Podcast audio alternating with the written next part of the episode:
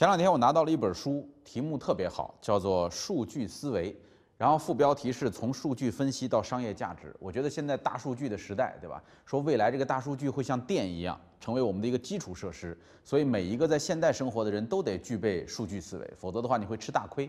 我就说一定要把这本书啃下来讲给大家听。结果翻了一下，发现看不懂。啊，因为里边好多数学知识啊，虽然我原来数学也不错，但是真的是已经远离了。好在这本书的作者王汉生教授，他是北大光华管理学院的统计学著名的教授，也是我们樊登读书会的会员。他特别开心的来到我们作者光临，给大家讲讲最近的这本新书，叫《数据思维》。欢迎您，王教授。谢谢，谢谢。嗯。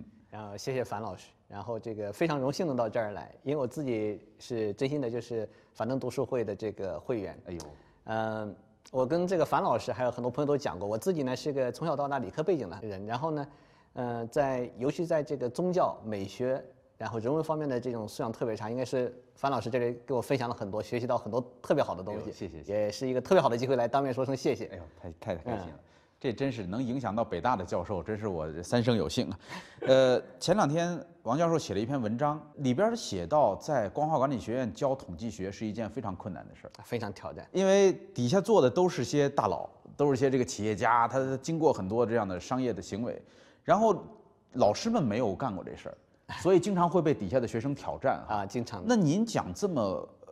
可以说有点枯燥哈，有点难懂的这个统计学，您是怎么说服那些企业家能够开开心心的听下去的？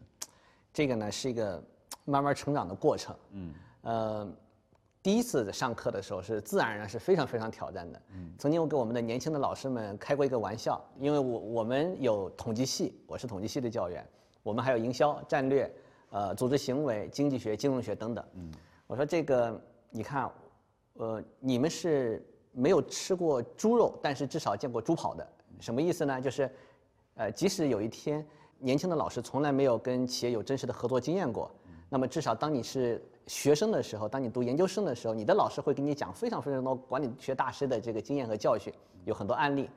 而我的背景从小到大是偏数学的，我是属于这个，呃，没有吃过猪肉，连猪长什么样都没见过，都没见过的。那对我来说，这自然是个很痛苦的、漫长的历练的过程。这个经常你讲着讲着挺高兴的，是吧？啊，讲个什么啤酒尿布的故事，然后同学就举手啊说：“说黄老师，你讲的好像很有道理。”嗯，呃，你干过没？嗯，那还很尴尬，那这个就就傻眼了，对吧？那这个，呃，很客观的说，就只能当场认怂，说这个这故事我也是听来的，我也没有干过。国外的案例啊，对，嗯。看人怎么看这件事情，对，就是呃，很多的这个，当时对我来说可能有两个选择，一个选择就是 OK，这这学生太调皮了，嗯，算了算了，以后换一个高大上的把他这个糊弄走。另外一种就是啊，我直面这个痛苦，对，我要解决这个问题。对，所以从零三年到光华到现在十四年，那这十四年中，呃，我非常近距离的看我们中国的数据产业是怎么样一个个变化起来，当然非常幸运。呃，北大光华有个特别好的平台，我们自己的 MB 同学、EMB 同学、EXE 的同学都非常优秀，跟他们能学到很多东西。在这个过程中，慢慢的去理解，在中国的制度环境下，我们的数据是怎么样变成商业价值的。从这个里面，我们合作过程中产生的案例，再到课堂上的时候，那就好太多了。那今天您的任务其实也挺挑战的，就是咱们只有不到一个小时的时间，您要给这么多的书友普及一下数据思维到底是怎么回事儿。那咱们就先从这个定义开始吧。您觉得什么叫数据思维啊？呃，这是一个特别好的问题。先说我们如果在百度上搜“数据思维”四个字儿，那么这个会跳出一堆一堆的东西来啊。那怀着无限的敬意，我想人家说的呃也是数据思维，但是可能跟我讲的不大一样。我不是没有半点理由说我说的就是对的，人家就是说错的。那在我的脑袋里，数据思维关心一个核心问题，就一个问问题。我常常问同学们：我们为什么要做数据分析？为什么呀？嗯，是为了追求高大上吗？是为了追求茶余饭后讲点段子吗？不是，在商业实践中，我们做数据分析的唯一的目的，要解决业务问题，创造商业价值。对，所以数据思维在我这里就是用了四个字，总结了我这十几年摸索的一套方法论。什么方法论呢？让数据怎么样变成商业价值？嗯，所以这是我数据思维所代表的核心的问题。哦，那。这是一个定义哈，对。那具体来讲，数据思维有哪些方面？呃，我把它总结成三个方面的内容。对，第一个呢，就是我们要深刻的理解数据和价值之间的关系。这里的价值呢，我指的是商业价值啊，并不是科学价值，因为科学价值，数据之于科学价值啊，可能是从亚里士多德、牛顿那个时代大家都知道的，对不言自明的啊，不言自明的。但商业价值很重要，为什么？我们如果说不清楚数据对商业价值的这个关系的话，数据产业也许就是一个空谈。所以第一个我要关心数据的数据和价值之间的关系。那这个关系的建立，您有没有一个案例？我们举一个特别具体的例子。中文的文本是不是数据？嗯，我们肯定会认为嘛，点评是数据，对不对？那为什么跟中文文本相关的数据分析的产业和商业产品是在过去的二十年差不多也才才兴起的，对吧？才变得热火朝天的，它跟我们技术的进步是有关系。就按理说古代就该有，对，但是没有，但那时候没有技术手段，所以在我脑袋里呢，我给了它一个非常非常狭隘的定义，但这个定义呢，带着非常可能个人的偏见，但这个定义帮助我们。比较轻松的理解数据的商业价值。嗯，什么是数据？在我的脑袋里，凡是可以被电子化记录的才叫数据。嗯，呃，其他你也可以定义数据，但那种定义对于我理解商数据产业的商业价值和它的发展帮助不大。嗯，那从这个角度看，数据的定义它有着非常强的时代特征。嗯，因为不同的时代赋予我们不同的技术手段，所以一千年前，图像不是数据，啊，现在是了。一千年前，可能文本。声音都不是数据，现在都是数了。那如果说我们有一个这样的数据的时代观的话，它自然而然一个问题是在未来，什么东西会变成数据？嗯，那么这是应该在投资和产业发展中应该很关心的问题。未来还不能说太远，太远了没有意义，可能我们自己都已经不存在了。未来的四到五年，这是一般的基金它要求回报的一个自然的周期。那么在未来的四到五年里，什么样东西正在变成数据？那这是我们关心的一个特别要点。哦，就好像。我们原来认为堵车这事儿它不是一个数据，但是现在堵车可以非常完整的呈现出来。没错。然后出租车过去是想往哪儿跑往哪儿跑。对。现在有了滴滴以后，它变成了数据。对。OFO 把自行车数据化了。对。哇，那将来还有什么可以数据？它全部都是依赖于这个我们技术的进步给它提供的机会。樊老师，您这正好提到特别好的例子，就说我们现在说图像是数据，这好像已经是过去式了。对。声音是。那么您提到 OFO，提到了滴滴，对吧？这些都跟有一个基础的技术是相关的，就是我们车联网、物联网技术的成熟相关的。我们自己的团队啊，非常幸运的是，就亲自经历了这个过程。在大概两到三年前，当我们谈到车联网的时候，我们可能还认为是一个理念，因为在国外的媒体上我们能够看得到。那么在过去的两三年里，我们看到亲眼看到，呃，我们自己的中国有很多很多优秀的创业团队陆陆续续的起来。他们把技术做成熟了，现在无论是大卡车也好，小汽车也好，还是自行车也好，都能够大量的采集这样数据了。但为什么我说它是进行时？这条路似乎还没有走完，因为技术成熟之后，它的商业化还没走完，仍然是一个巨大的问号。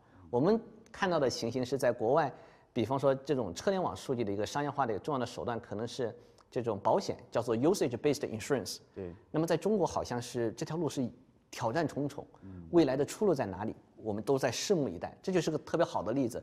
它数据带有强烈的时代特征。哦，这就解释了为什么从数据能够变成价值。对，就是在保险业当中，只要我能够获取更加准确的信息，我的保费就可能会更低，有可能，而且你的利润率还更高，利润率会更高。对，或者对某些人我就得收更高的保费。没错，因为你过去没法区分。没错，所以造成了大量的社会交易成本。是的。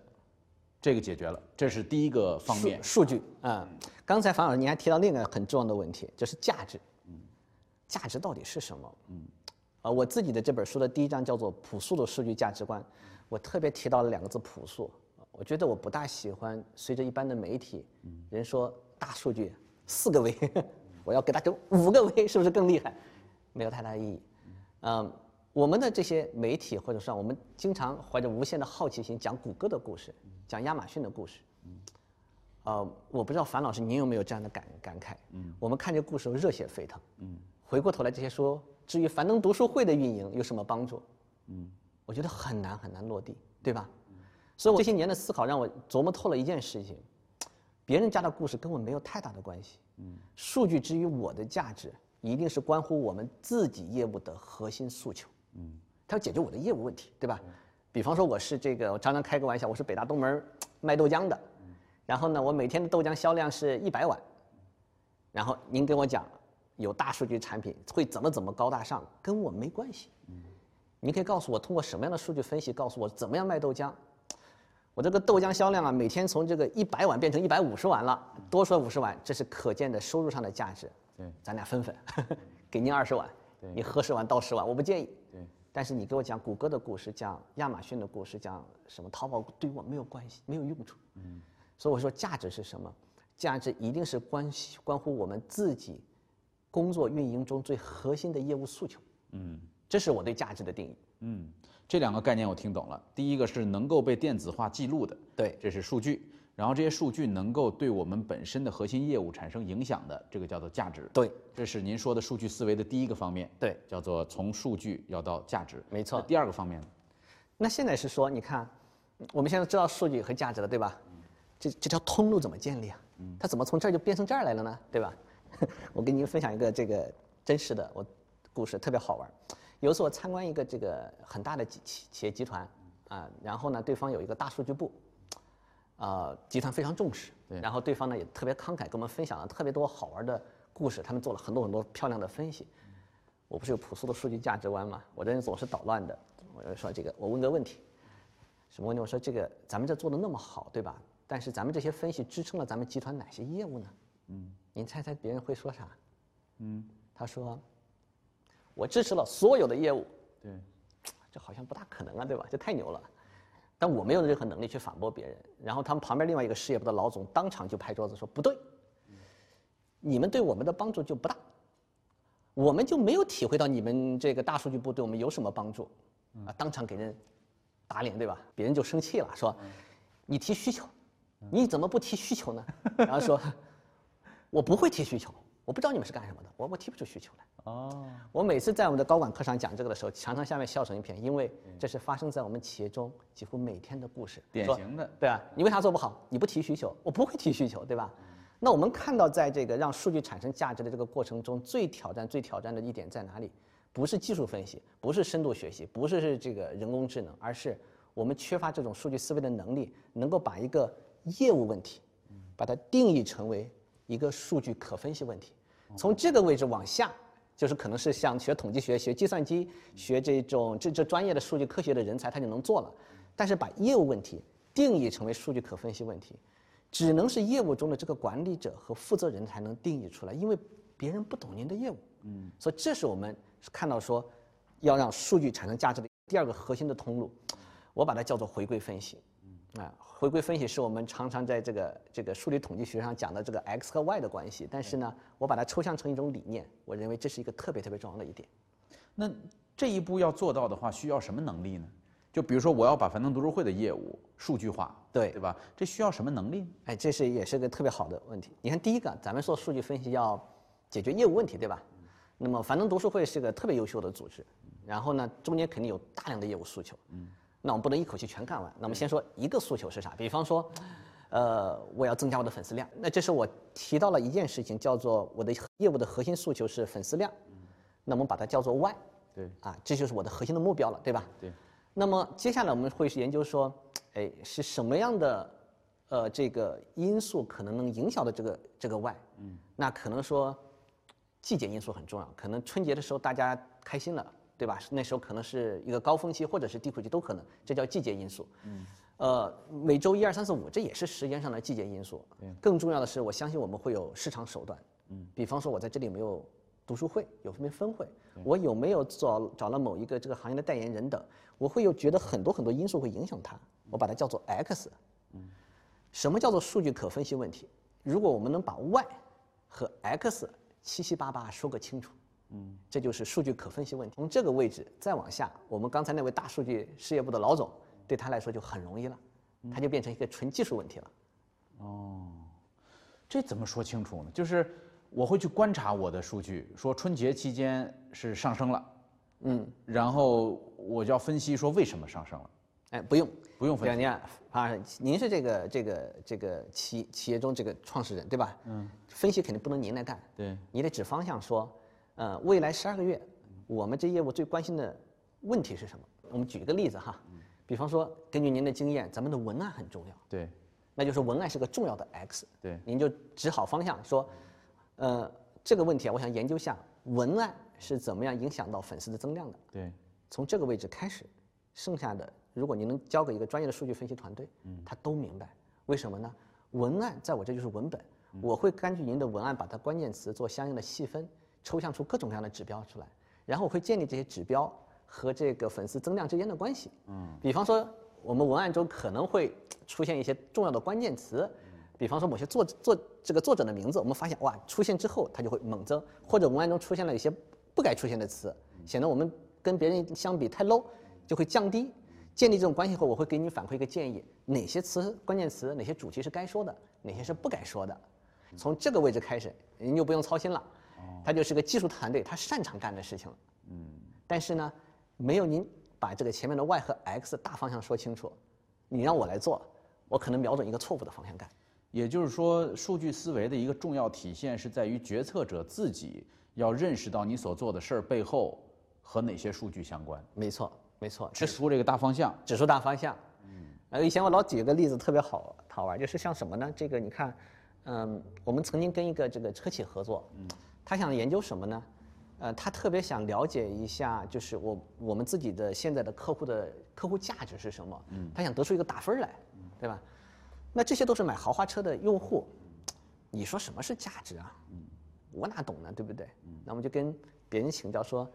这个樊老师，你觉得啥是价值啊？樊老师说：“这个，嗯，我们很简单，利润呢我保密，我不能告诉你。对，就是给我创造的收入多，就叫价值高。对，哎，我这不很简单吗？我们把这些用户他买辆买过几辆车，然后在 4S 店里面做过多少次维修保养，一加和，这不就是价值吗？对吧？对方说不对，说我们过去的经验表明啊，同样是一万块钱买车的价值就不是很大。”买保险价值就很大，嗯，哎，我觉得好奇怪啊，为为啥他就他他咋就能不一样呢？对吧？都都一万块钱是吧？对。对方又说，我们的经验是我们车是豪华车，里面增加一万块钱呢，对我判断他未来的行为啊，没有特别大帮助。嗯。但是呢，如果他一万块钱买了保险，对，我们过去的经验是，很大的可能性，他未来的维修保养将发生在我的 4S 店内。嗯。就这个过程中。我不知道大家听明白，他说的是收入，他说的是未来的收入。对。那我们在这个过程中跟他不停的互相打磨，把他的业务诉求中那个 Y 给提炼出来了。嗯。这样我们才达到一个正确的目标，往前去冲。嗯。那这是我们在沟通中反反复复要做的一件事情。那你们后来帮他们做了什么呢？这样下去的话，那我们就在这个确定的 Y 的情况下，对吧？这个问题就变成我们要预测一下，站在今天这个时点上，我们。什么样的现在的客户，他未来的可能给我带来的收入更高？对。那么那个 Y 是确定的，对吧？那么我们就会问：哎，不同车型有影响没有？这是一个 X。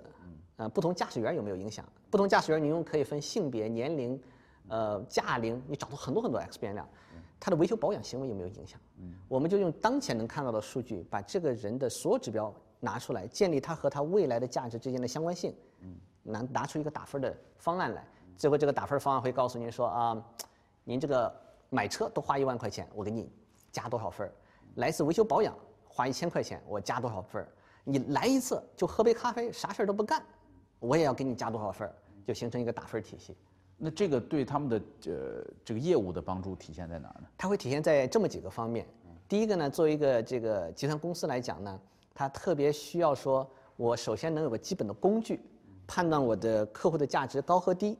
我的有些预算会这么花，有的预算是说，我希望回馈我高价值客户，你得告诉我哪些是高价值。有些预算是说，我希望把低价值客户能够培养成为高价值客户，那我需要用在谁身上，然后最后评价它的效果。哦，这样的话，这样的话，他就能够通过这些所谓 X 变量的这些数据，分析出来每一个不同的客户的价值量。对，哦，这个价值量的定义是按照他的业务诉求定义出来的。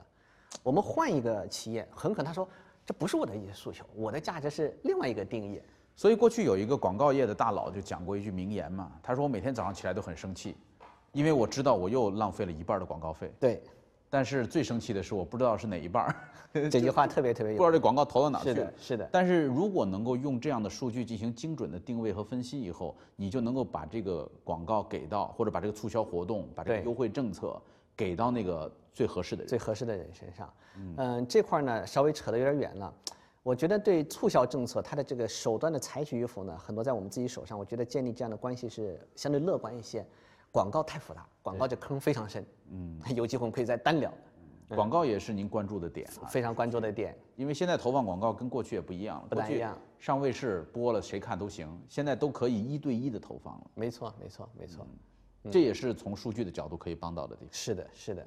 我有时候，呃，有打一个比方哈，就像是我们做数据分析之前呢，首先像我这个专业的人，我们很诚实的说，我们是不懂业务的。比方说，有一天我想。为樊登读书会做点事情，我是不懂樊登读书会的运营的，嗯，我必须要跟您学习业务，对吧？那我但是我咱俩讲的是不一个语言，嗯，我讲的是数据分析、统计学的语言，您讲的是樊登读书会的语言，嗯，那有点像什么？有一天这个一个客户樊老师跑到店里来说，说小二来盘好吃的，嗯，我才知道你啥叫好吃的呀，对，来盘沙拉，咋没肉呢？说再来盘这个想吃肉是吧？京酱肉丝太瘦了，嗯，整个东坡肘子。太肥了，你到底要吃啥？对，说我要吃呢，半肥半瘦的，再来盘回锅肉。说，哎，这次整对了。对，就是我们是在不停的这样互相沟通学习中，把对方的这个业务诉求变成一个可被测量和观测的这个 Y。所以，所谓的数据思维，就是见到了搞数据的人，张口就能点出回锅肉的那种人。哎呀，对，这就是特别厉害。那么，如果我们的领导者能够具备像您刚才说的这种，具备这种思维方式的时候，能快速的点出回锅肉来。那么你可以释放一大批的能量，这批能量来自于哪里呢？来自做数据分析的专业团队，他们在那个位置上可以有好多好多的简单的复杂的工具去做。但是如果说我们不具备这种数据思维规划的能力，那么就是你讲英文，他讲日语，两个人在讲不同的东西，就是很有可能一个把数据运用到极致的公司，能够比客户本人还了解客户，非常有可能的。就客户自己并不知道自己有这个需求，但是广告一推过来就想要了。是的，这种对哦。我们讲了两个方面了哈，然后第三个方面是什么？第三个方面就是这个很客观的说，我们自己也在非常痛苦的摸索过程中。嗯，就是当我们有了数据分析，有了模型之后，嗯，我怎么把它产品化呢？嗯，我指的产品不是说要做一个物理上看得见的东西，也不见得是软件。我觉得如如果是一个流程，任何东西在商业环境中被实施而产生价值的，我都叫产品。嗯，有时候跟我们的学生开玩笑说，以后听讲数据分析的人哈，我教你个这个。最捣蛋的提问问题的方法，怎么问呢？就他讲讲讲讲讲很好，最后你问他 So what？嗯，就你做完分析后你能干什么呢？嗯，怎么实施呢？基本上十个里面有九点九个会被问死。嗯，嗯，我们跟大家看几个例子哈。对，第一个什么呢？这是我们自己团队的讲的时候我就问这种问题。我们曾经做这个车联网的数据啊，给这个公交汽车做，公交汽车它的油耗很大，很大的一个成本。那么好很好奇油耗发生在什么地方？很快，这张热力图就会告诉我们，大量的油耗发生在公交站的进出，对对吧？这个你改变不了。那第二个事情是说，同样是公交站的进出，有的油耗就小，相对小，有的就高，为什么？嗯啊，后来又发现说，这跟我们的这个起步的是否匀速、滑行的距离有关系。嗯，这些也都是一些常常识被印证了。嗯，然后一般我们分析就到此结束了，对吧？对。那我们可以问一个 So what？嗯，又怎么样呢？就你你怎么把这个知识变成一个？东西能够帮助公交集团能改善它的服务呢，对吧？我们总不能跟说樊师傅啊，我跟你说了，你起步要慢慢起啊。你说我本来就是慢慢起的，我开的好着呢，你自己觉得不舒服是你的问题，对对吧？不好弄。所以后来我自己也没办法，后来跟一个朋友讲，他经常管这样的团队，他说这很简单呐，嗯，每一个月我们就考核油耗，油耗差的那几个就罚，他自然就会来找原因。这个时候你再跟他讲慢慢起步，他就会有愿意听。哎，我觉得，但这个如果说实施了，那就变成一个把一个数据分析的结果真的在实施过程中变成可操作的东西了。嗯，那这是一个特别好的事情。哦，就是还要结合管理的智慧，我觉得需要结合管理的手段，然后把它慢慢的变成一个可操作的东西。没错，这个时候啊，有一个案例啊，对我启发特别特别的大。这个案例呢，也是个老掉牙的案例，很多的大数据上都会讲，讲 Faircast。嗯，他讲的什么故事呢？说有一个计算机的这个教授。他呢做了一个算法，他能够预测这个机票的价格的涨和跌。对。那对于我来说呢，如果说你告诉我机票看涨，我应该赶紧买票，对吧？如果看跌，我就该等一等。他通过大量的随机模拟呢，发现，呃，这个算法能够为呃普通人能够节省大概百分之二十以上的预算。对啊。而且是非常开心的事儿，对吧？但是问题是，这是个平均数，那意味着。有人就节省了，对，有人就赔了，有人这次节省了，下次可能就赔了，对吧？呃，在用户的体验过程中，很遗憾的事情是这样的：你给大家创造价值，他就很开心，但是也很快可能会把你忘掉。但是让大家创造不愉快的体验的时候，大家会形成强烈的这种情绪，反映在对你不利的媒体和各个角落里。这个时候怎么办？对，我们有两种解决的办法。一种我们看到很多的学者、很多的企业努力做的，就是我提高预测精度。嗯，这是一个深坑，我个人是非常不看好的。当然，在这个领域里面呢，这个有不同的学者不同的看法。有些乐观的学者会认为，终于有一天我数据量非常的大，计算能力超级强，以至于这个你的喜笑颜开我全可预测，这是一种看法。对那你就照这个方向努力。有可能有点信仰问题，我个人根本不相信这个。我相信我们说的这个，呃，诸行无常。我觉得有预测的东西，就一定有反预测的东西出现。所以我们说这个事情啊，在给定 x 给定 y 的情况下，给定时间和场景的情况下，能预测多准，是有上界的。这个上界是天说了算的，不会通过任何的技术上的改变而有任何的改变。但不不代表我就没有意义，因为如果你胡蒙乱猜在这儿，我改善到这里，改善的这个 margin 不大。对，这个不大是不可能通过技术手段改变的，那怎么办？Faircast 给我们的这个最大的启发，它是通过一个产品上的商业模式上的改变，让这个东西体现了。它怎么改变的呢？他说，反正我预测不了特别准，对不对？那我们给你做一个保险产品，咱们对赌嘛。哦，你给我九块九毛九买一个保险，然后我再给你出一主意，你赚了自个儿留着，赔了我给你赔偿我赔偿你差价。他就把这个 margin 从一个平均水平的人变成了一个每个人都可以体验到东西。对，所以我自己的一个信念是什么？在数据产品商业化的这个过程中，嗯我们要核心思考的是，不是精度无限制的提高。我认为，我经常讲一个特别负能量的俗语，我说这个预测不准是常态，预测准确是变态，一定是错了。我自己的职业生涯中从不失手，看到预测过准的东西，十有八九是错了。我们要思考的是，我们在预测不准但是有改进的前提下，怎么样通过产品和商业模式上的创新，让更多的人能够体会到它的美好，这才是努力的方向。类似的案例我听过，是有一个人在路边喝咖啡，然后他就看到那个下雨了，嗯，下雨了以后就好多人在抱怨说完了，今天这个生意又糟糕了。嗯，哎，他说这有意思啊，他是去研究下雨以后到底对多少人的生意有影响，是的，然后竟然通过数据的分析和精算出了一款下雨险。嗯嗯嗯，下雨险，然后让这些商家个人你就买，你买了我这下雨险，如果下了雨赔给你，是的，但是如果没下雨，你我就赚钱了。对，这是这就是把从一个数据慢慢的变成一个产品的。产品对，而且呢，它最巧妙的地方是，它即使再是预测下雨，我相信它再准也准不过中央电视台，对对吧？它的资源有限，嗯但是它可以准到一定的程度，对实现一个平均水平上的盈利，然后通过一个保险产品把这个东西实现掉。他接受了不准，对，就是接受了这个不准，把它量化成了一个数字，哎对然后用一个产品来抵消它。没错，一个价格您说的您说的特别对。所以在数据这个模型的产品化的过程中，一定要注意一个问题：我们要认可和接受它的不准确。如果是我们的产品设计是假设它超级准，那这一定是个不可那。那现在我们老讲大数据哈，对，说大数据跟过去的这个统计最根本的区别就在于统计是抽样，嗯，我我抽了一百个样，抽了五十个样，大数据不抽样，全在这儿，所有的数据都在这儿，所以那不是准确度就应该是非常高了吗？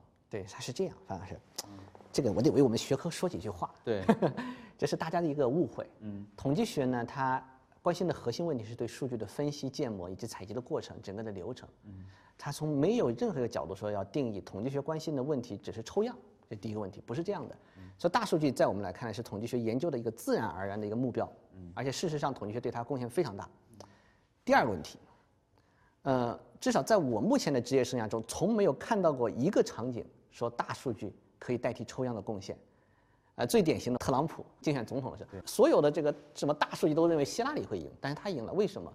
因为我们来自于比方说 Facebook 的意见，可能不能代表一大批可能当年的退伍老兵的意见。嗯，呃，所以任何情况下，我们看到呃腾讯的数据，那只是腾讯用户的数据；阿里的数据永远是阿里用户的数据，它能不能代表一个更广广泛的群众是不清楚的。这第二个，第三个，我一直认为，越是大数据，抽样越重要。第一个要要抹平这个不必要的误差，第二个节省计算量。我们现在有一个误会，认为计算机很厉害了，计算量就不是问题了。其实不是的。我们看一下我们的 CPU 的它改进的速度，每年它是线线性增长一点点的。对。但是我们的存储增长的非常非常的快。对。那意味着我们变量的个数是也是差不多是同样甚至更快的速度在增加。增加的过程中，我们极少数有模型和算法，它的复杂度是线性的。也就是说，我增加一倍，那么计算量要增加四倍；然后我增加十数据增加十倍，我的计算复杂度要增加一百倍，甚至更高。所以，越是到这个数据量大的时候，这种 smart 的 computation 会越来越重要，而且大量的巧妙的计算是依赖于抽样的智慧的。嗯，数据太大了以后，的确会造成特别大的资源浪费和包括环保问题。嗯，我听他们讲是哪个公司啊？就就每年的电费就是好几千万美金啊，非常有可能。电费非常有可能就这么多，所以。呃，像您说的，如果用抽样的方法能够有效的去提高它的效率的话，那这门学科是是会一直这样存在下去的。是的，是的。呃，还有一种，就是您也批评过这种大数据的误区哈，说大数据呢强调的是相关关系，嗯，然后我们过去做统计呢，我们是想找到因果关系，然后有的专家就讲说以后就是相关关系最重要了，呃，这个因果关系不重要了，这个您怎么看呢？这个呢，可能反正您刚才说的也不是非常的准确，嗯，呃。统计学呢，它关心的是数据分析问题，对，其中包括因果关系，嗯，也包括大量的相关关系，它都都都关心，而且事实上能够建立因果关系的机会特别特别少。例如我们经常能看到是在临床实验中，呃，所以说事实上，实际上统计学研究的大量的模型都是相关关系，但是呢，这不代表因果关系就不重要了。事实上，我认为因果关系永远都是最重要的。比方说，大数据表明，公鸡一叫。太阳就升起来了，然后把鸡杀光，太阳就不起来了吗？那这就是相关关系。相关关系对吧？这时候他看到我们看到一个现象是什么？如果我的这个数据应用的场景主要是为了做预测，就是我想预测什么时候太阳该起来了，哎，这行，就是我看到鸡一叫，太阳就起来了，这是预测。那如果说我们在实际应用中，我是想有动作，比方说我想改变明天太阳升起的时间，你会发现这时候相关关系就怂了。杀鸡不管用，对对吧？然后我们再回到咱们这个这个樊登读书会来，比方说我们明年的一个重要的任务要增加多少粉丝量？嗯，我们需要的是什么？我们需要的是动作。我到底应该做什么才会产生这样的增量？嗯，所以这个时候是要因果关系，但是因果关系极其奢侈，我们在非常非常少的条件能看到。所以大量的数据分析，事实上我们通过相关关系，在尽量的把我们的注意力聚焦到一个可以小的范围内。然后剩下的，再真的是用点主观的判断，觉得也就这么差不多了。所以呢，这里面有点这个绕脑袋。一方面，统计学研究的大量问题是相关关系，但是我们从不认为相关关系就能把因果关系给替代掉了。嗯，那就像我说这篇文案写得很好，然后今天的销量上升，嗯，这两个当中为什么不能够建立因果关系呢？就是因为文案写得好，所以它是有两种可能，一种是因为文案写得好，所以今天销量好，这是一种可能。对，第二种。因为今天正好赶巧了，是比方说礼拜一是一个特别好的销售的日子，嗯，所以它销量也好，对吧？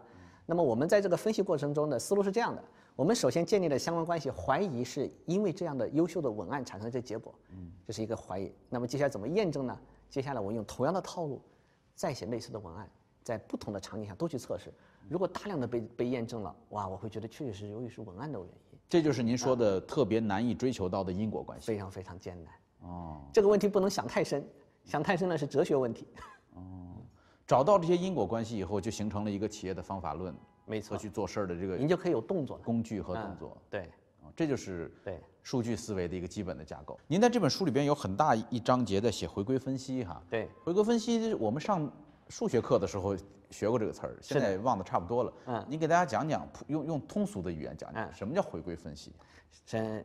首先呢，还是这个问题，就是每个人有不同的定义，嗯啊，那我说我的定义是什么？嗯，在我看来，只要有 y 和 x 的都叫回归分析，嗯，那有 y 和 x 之后，我们一般在这个大学学习中第一门线性回归课分析课，那么会讲一个线性模型，嗯，那么现在的计算机技术更好以后呢，我们会有大量的非线性方法，其中包括啊非线性模型、非参数模型，还有机器学习、深度学习算法，啊，在我的脑袋里通通都算回归分析。嗯那这是一个技术术的层面，那这些呢，我还不是最感兴趣的。嗯，我最感兴趣的还是刚才说的，在道德层面，回归分析，我把它认为是一种思想方法，它能够帮助我们把一个业务问题，迅速的定义成一个数据可分析问题。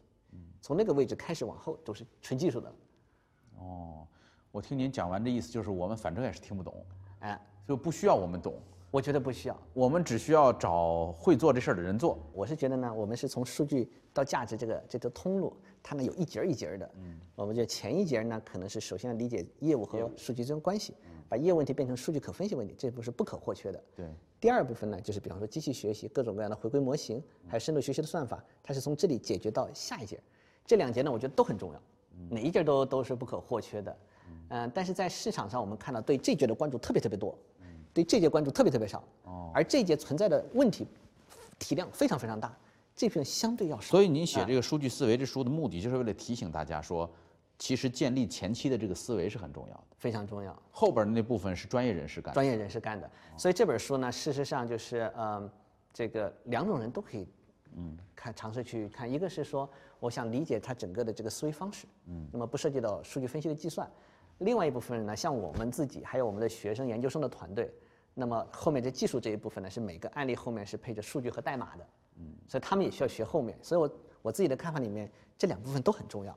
所以看这本书的人，就是找能看懂的部分看就行了。哎，对，看不懂的部分交给北大的研究生们看就行。最后呢，给大家普及一下大数据的这个基本常识吧，因为很多人都老听大数据这词儿，对，都觉得很有意思、很神秘哈。就比如说。谷歌一大堆数据放在那儿，说只要大家搜这个词儿多了，那感冒就来了。那这种哈大数据的相关，呃，这个跟老百姓有什么关系呢？大数据？嗯，这是一个特别好的问题哈。你说这个，我们天天都在谈大数据，里面充满了那么多好玩的故事，嗯，跟我们老百姓真正相关的特别特别的少，嗯。所以，如果我们把老百姓也看作一个一个一个自然成长的个体，我们希望将来为自己为社会创造价值的话，嗯。我觉得需要的是最朴素的一些数据、数据价值观和它的这种方法论。嗯。那么这个价值观正好是数据思维里面想去强调的什么样的价值观呢？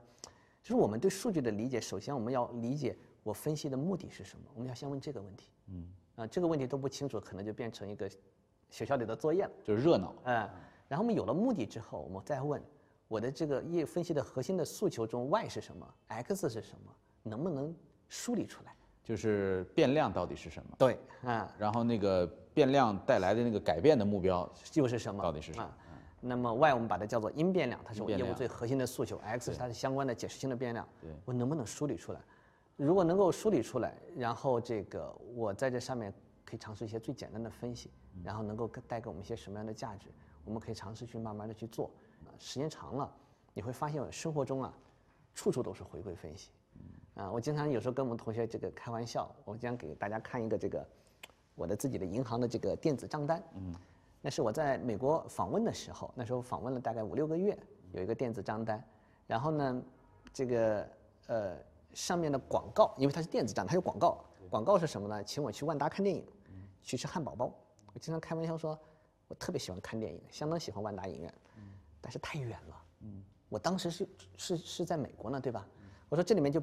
一个很标准的这个这个模型中，可能是一个失败的回归分析。是邀请你到中国的万达啊？对对对对对。哇，送你一个汉堡，就为这个飞对对，所以这里面就是说，这个这个广告啊，它是电子版的，它的个性化广告推送过程中，它缺失了一个重要的 X 变量。嗯。就是我最近一次刷卡到这个 service 这个 provider 的位置之间的距离。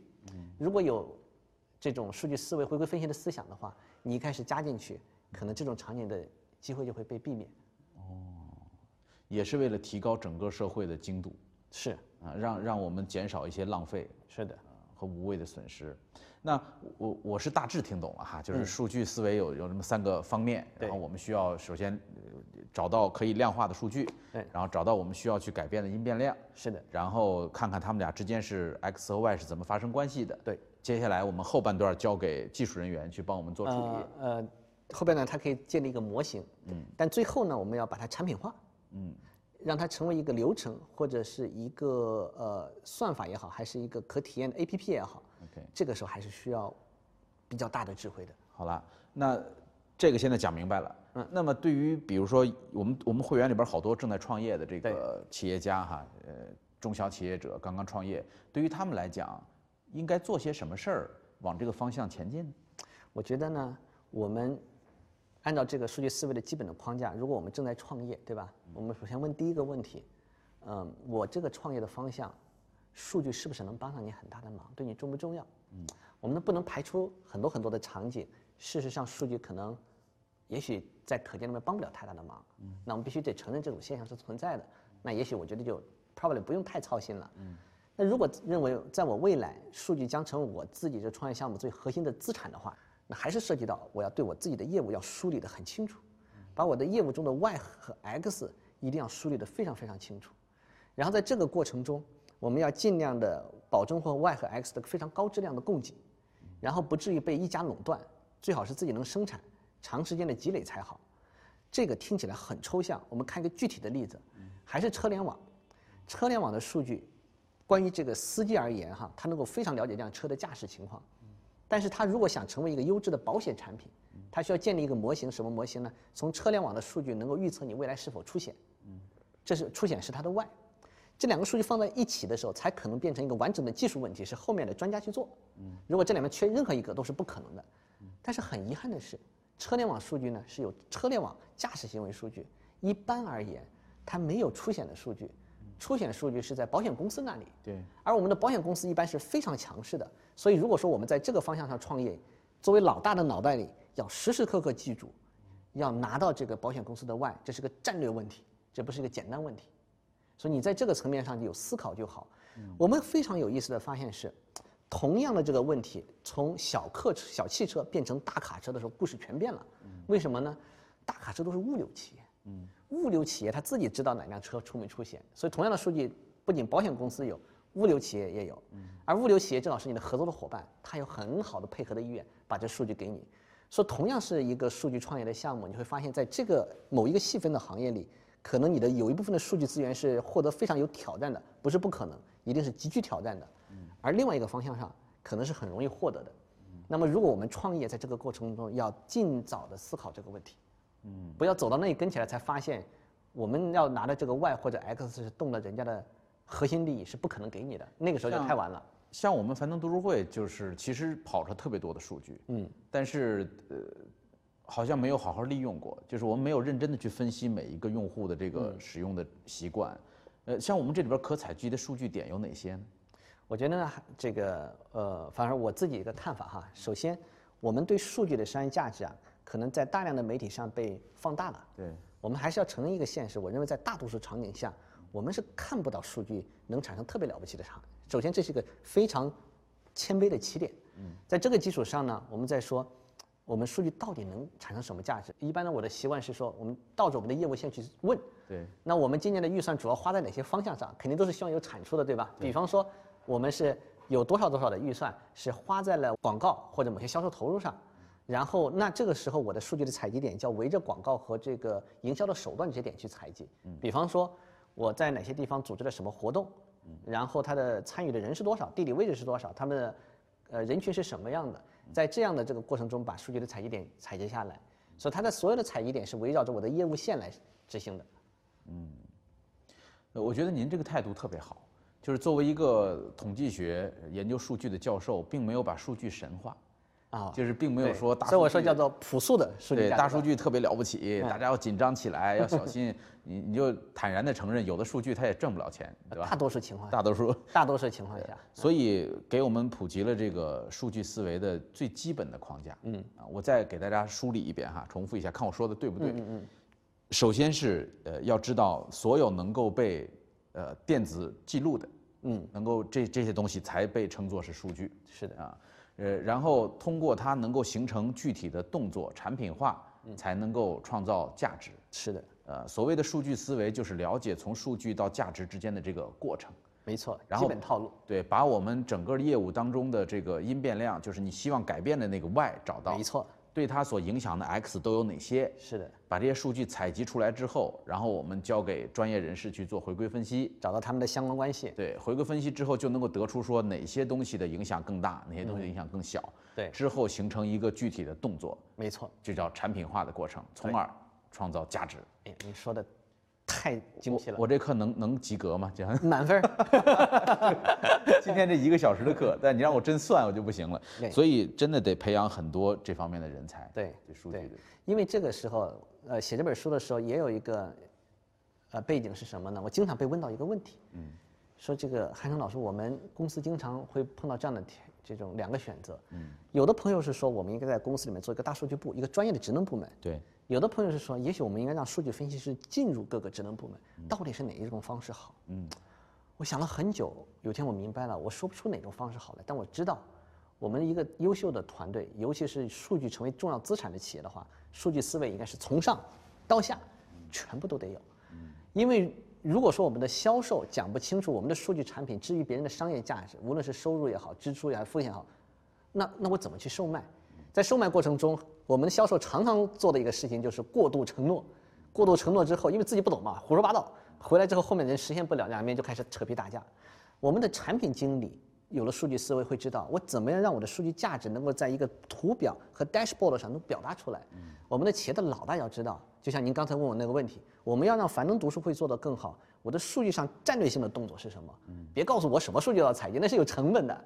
你应该告诉我说哪些环节上的数据可能至于我现在的核心业务是最有价值的，我就采那些就行了。哪些是不足的，我要通过什么样的 BD 的手段形成战略性的合作能够获得的。所以从上到下都需要这样的东西。嗯，当然技术人员就更需要知道后面的所有的技术方法，包括我们的程序代码，可能都是需要的。嗯所以，让我们知道，数据思维不仅仅是创始人一个人的事儿，嗯，是公司从上到下所有人都应该具备的一种基础的素养。我觉得是基础。也许呃将来有一天，它会成为高中的一门课，让所有的这些中学生都能够有数据思维，能够知道说用统计学的方法来更确切的了解这个世界。是的，嗯，也许不一定是一种课，课也是一种形式。另外一种形式就是润物细无声，可能是在各个的课程里面